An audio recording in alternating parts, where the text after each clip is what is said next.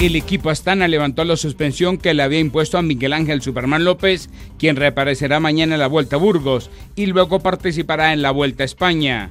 El director de esa competencia, Javier Guillén, espera asimismo que allí regrese Egan Bernal. Como carrera siempre queremos que vengan los mejores, pero es verdad que Egan tiene que salir de una lesión muy potente. Le esperaban en la vuelta a Burgos y quien quisiera reaparecer la vuelta a España sería más que bienvenido. A partir de ahí, pues lo importante es que recupere para el ciclismo, sea este año o el que viene. Y en cuanto a la vuelta se refiere, pues más allá de la baja de Pogachar, que es una baja sensible, creo que vamos a tener una grandísima participación. Millonarios con goles de Luis Carlos Ruiz y Diego Erazo venció 0 por 2 a Unión Magdalena y asumió el liderato del fútbol colombiano.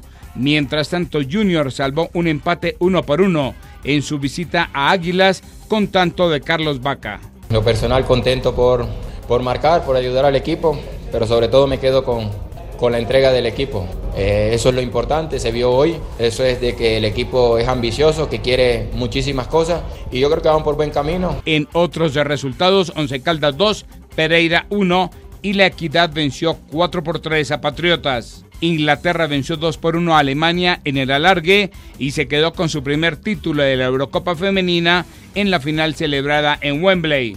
La selección femenina de voleibol de Colombia cayó 3 por 1 frente a Puerto Rico y se quedó con el cuarto puesto del Challenger de Croacia.